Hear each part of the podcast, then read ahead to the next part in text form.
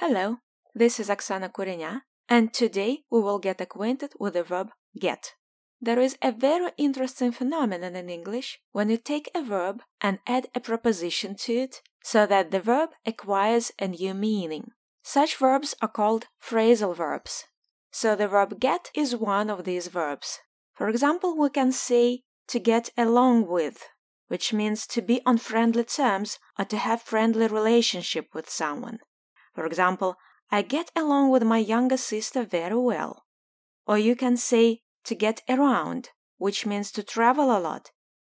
When the pandemic is over, we will get around foreign countries and discover new places. You can add over to get, and the meaning will be to overcome or to recover from something. For example, I wish you to get over your illness the soonest way possible. Or we may say to get down, which means to make somebody feel sad. For example, don't get me down with your bad mood, please. Or this sad news gets me down. Or we may get through, which means to reach someone by phone. For example, I couldn't get through, so I decided to text him.